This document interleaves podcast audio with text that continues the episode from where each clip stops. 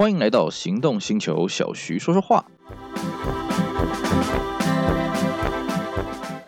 大家好，我是 Celsius，今天来跟各位聊一段轻松的往事。我们来跟各位聊一聊报废厂的有趣的故事吧。呃，相信呢，收听我们节目的人应该都有听过之前跟各位讲这个报废厂的指南啊，报废厂你要如何的啊、这个拆东西，你该拆些什么东西，你该怎么样准备工具，你该准备什么衣着啊？那一集节目呢，呃，是不折不扣的男人败家指南啊，各位有兴趣的啊，记得一定要哎去把那集挖出来好好听一听。那我们今天呢，跟大家讲的呢，哎，比较没那么败家啦，我们来跟大家聊一些比较轻松的，就是。我在报废厂工作的那段期间呢，所遇到的一些有趣的事情啊，哎，各位不要怀疑啊，我这个人呢看起来白白净净的啊，当然了，各位听广播应该看不到我本人的样子了啊，呃，我本人呢也是人模人样的了啊，虽然照了镜子呢也是里外不是人了啊，但是呢，我真的曾经在报废厂工作过啊，那么我们在报废厂工作的时间虽然没有很长啊，不过真的遇到了很多很有趣。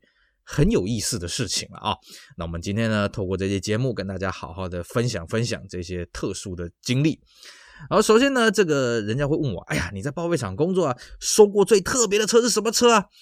我都会跟人家讲，我这个我们报废厂里面啊，在我那段期间收过最特别的车子是一台喜美八代。那各位会想到喜美八代有什么特别的？哎，它真的很特别。啊、呃，当然了，第一个喜美八代这个车子，它其实并没有很老了啊，这而且喜美这个车本来就很保值嘛，对不对？年轻人喜欢啊，外形又炫啊，改装品又多啊啊。那这个车子它进来，当时它很新啊，当时那个时候啊，喜美才刚卖九代而已啊，八代这个车非常抢手，而且那台车还是什么八代后期的，所以呢，这个车子会进来报废厂呢，哎，当然就惹大家的注意啦。一般来说啦，这么新的车要进来报废厂了啊，不外乎什么权利车啦，也就是说贷款缴不出来啊，然后这个人可能要跑路了，啊，赶快把这个车杀一杀，赶快人跑掉了啊。当然，我们这边不去讨论法律法律的问题了啊，而且我也不是报废厂老板，我也没什么决定权了啊。那么这一台车进来呢，我们就发现，嗯，他有没有贷款？查了一下，没有贷款。然后呢，他是不是这个来路不明？A、B 车什么也没有，整台车原版件，没有事故。而且都是正常，车籍什么通通正常，也没被通报失窃，什么都没有，奇怪了。那我们看呢、这个牵车过来的是一个小女孩啊，一个小女生，她说：“哎，你好，这个车子我要办理报废。哎，车子好好的，真的都没有事故啊，没有泡出来，什么都没有，也没有人烧炭，真的通通都没有。”她也跟我们再三保证：“你放心，这台车。”绝对是完完整整的，绝对没有任何问题啊！我们今天不是为了要呃去什么霉运啊什么有的没的，绝对不是，也不是在诓你们的。如果有任何问题，我保证原价买回来啊！那我们看了半天，嗯，这个车的确是没什么问题呢。那看来有问题的可能是这个要报废的人吧？到底他在想什么呢？我们看了一下，嗯，这个小女生呢，看起来也是结婚的啊，大概这个二三十岁吧，啊，也算是蛮年轻的啊，长得也算是蛮匀称的啊。我们就很好奇啊，那你为什么要把这车拿来报废呢？他说，呃，事情是这样子啦，因为这个车子呢是他先生的，啊，先生的，哎，可是挂的是你的名字，对啊，对啊，对啊，当初呢这个头款是我付的，啊，贷款是我先生缴的嘛，啊，那么这个名字就挂在我名下，结果呢，后来我发现我先生开着这台车去外面偷吃。啊！我非常生气，我要断他手脚，所以呢，我就把这台车拿来报废了。哇，真的是这个女孩子什么事都干得出来啊！我们开玩笑讲一句话了啊，呃，俩龙抓后，唔通抓到恰查某啊！当然了，我们不是在物化女性，开开玩笑而已了啊。就是说，这个女孩子她非常的坚决，一定要报废掉。我们就跟她讲，你可以处理掉，你这个卖中古车可以卖多少钱？我不管，我就是要把它报废掉，我不爽啊，把它报废掉就是了啊。就这么简单啊！贷款我把它结清了，报废。哇，这女孩子性格真是刚烈啊，受不了啊！当然了，我们就觉得好好在我们不是她先生啊，没差，我们不是她家人，哎，我们是报废厂，所以呢，这个车子我们当然也就用一个合理的价格把它收进来了。收进来之后，这台车大赚呐！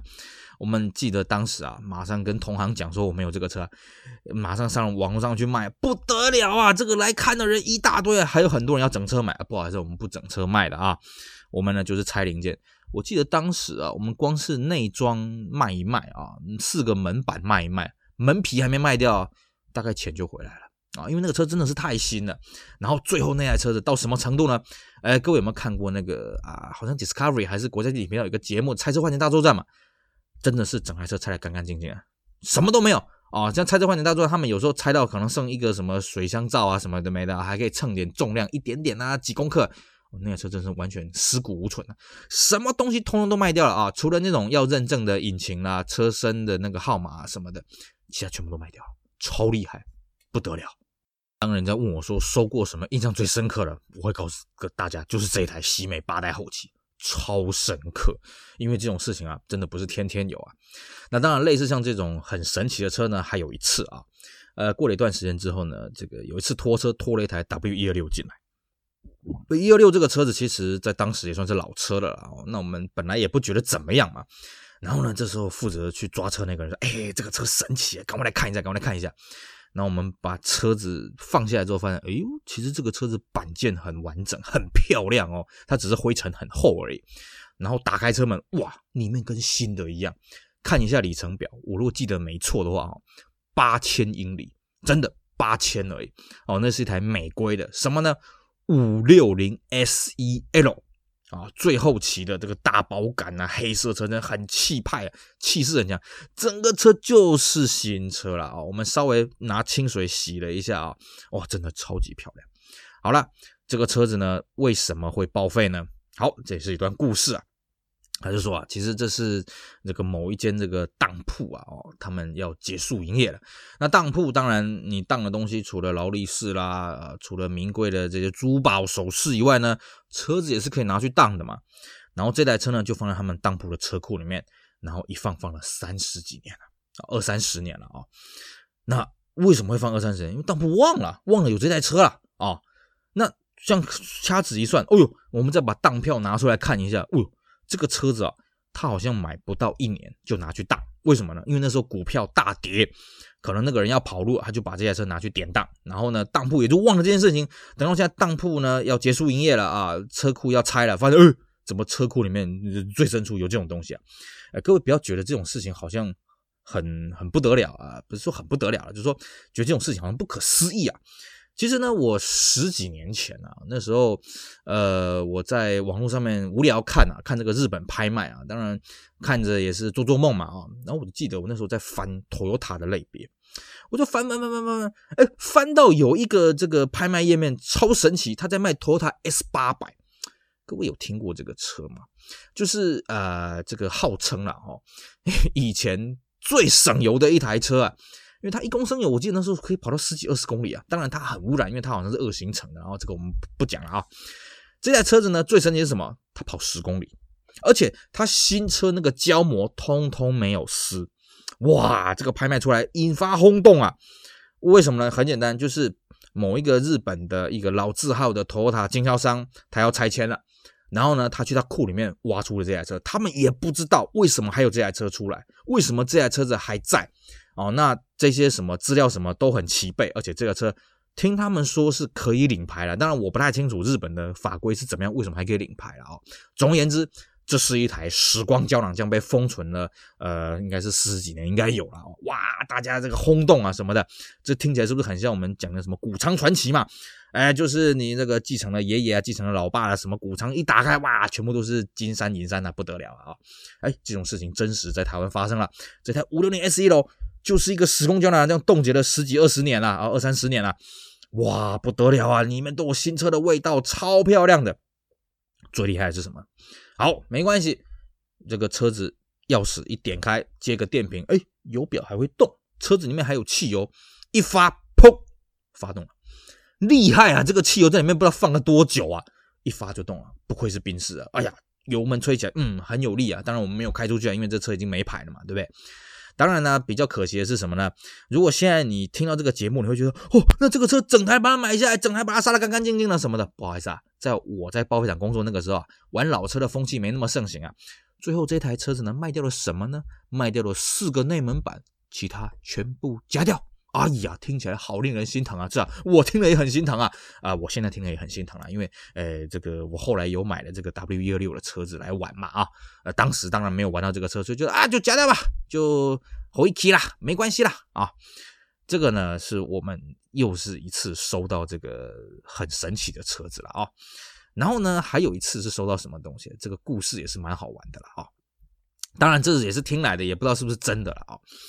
哎，就是说呢，有一次我们老板呢去收了一台这个 Wish 啊，那 Wish 这个车子当然它是一个很抢手的一台车子啊。这个肉啊什么的非常的夯啊，甚至它的那个呃第二排它有这个吸顶的这个风扇，这个风扇超好卖的，全部都是外销，有很多黑人友邦啊，他们都指明要购买这个东西啊。然后呢，呃，这个弄了一台 Wish 进来。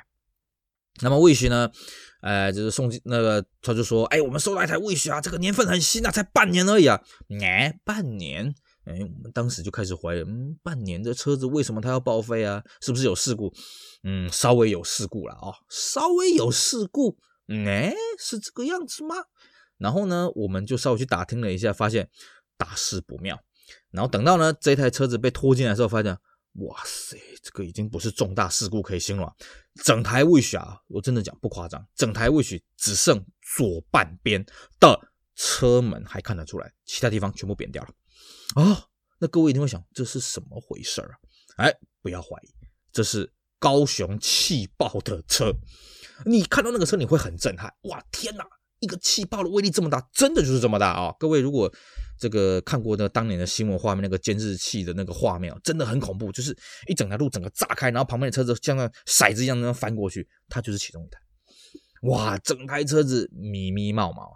然后呢，本来老板很兴高采烈说：“哎呀，这个车子我们可以多拆一些东西，什么的没的。”结果呢，我们发现这个引擎变速箱啊，虽然本体还算是完整，里面已经被震碎了，真的是不能用。那个气爆的那个冲击波很强。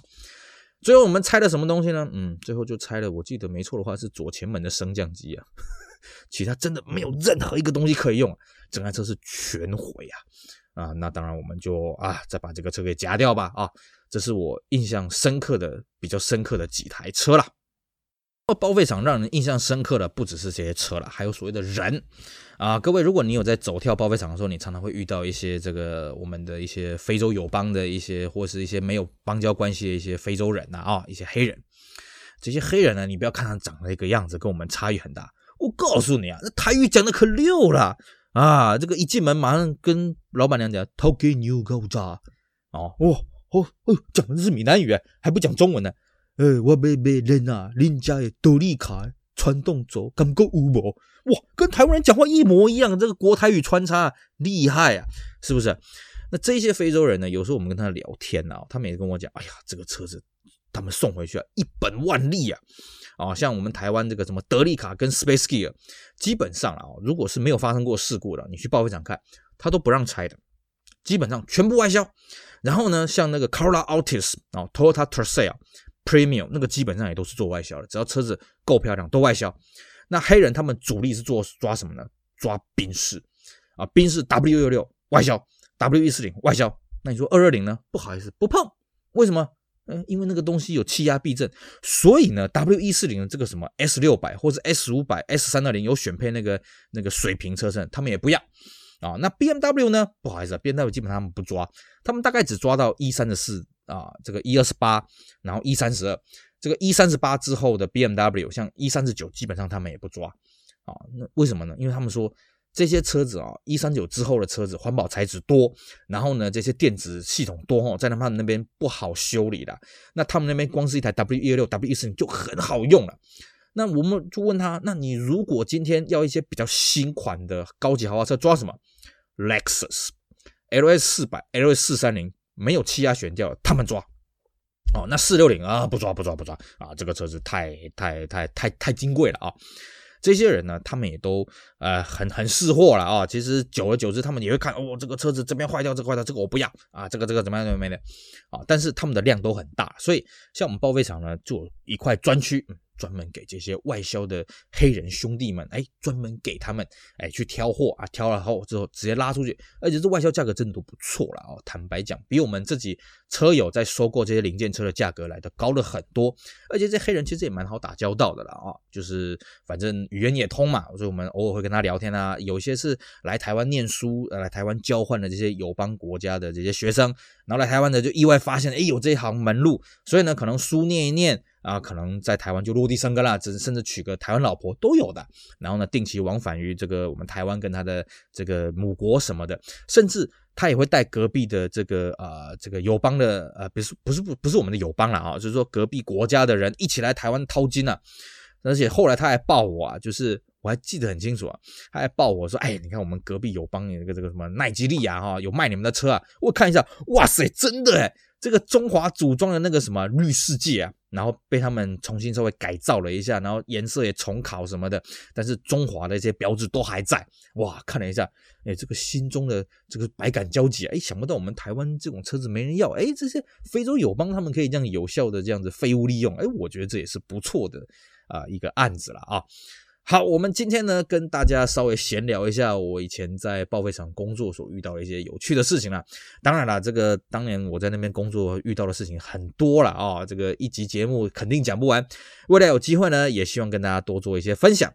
我是 Celsius 啊，希望大家会喜欢今天的节目，也希望大家继续支持我们其他精彩的行动星球 Pocket 节目。我们下回再聊，拜拜。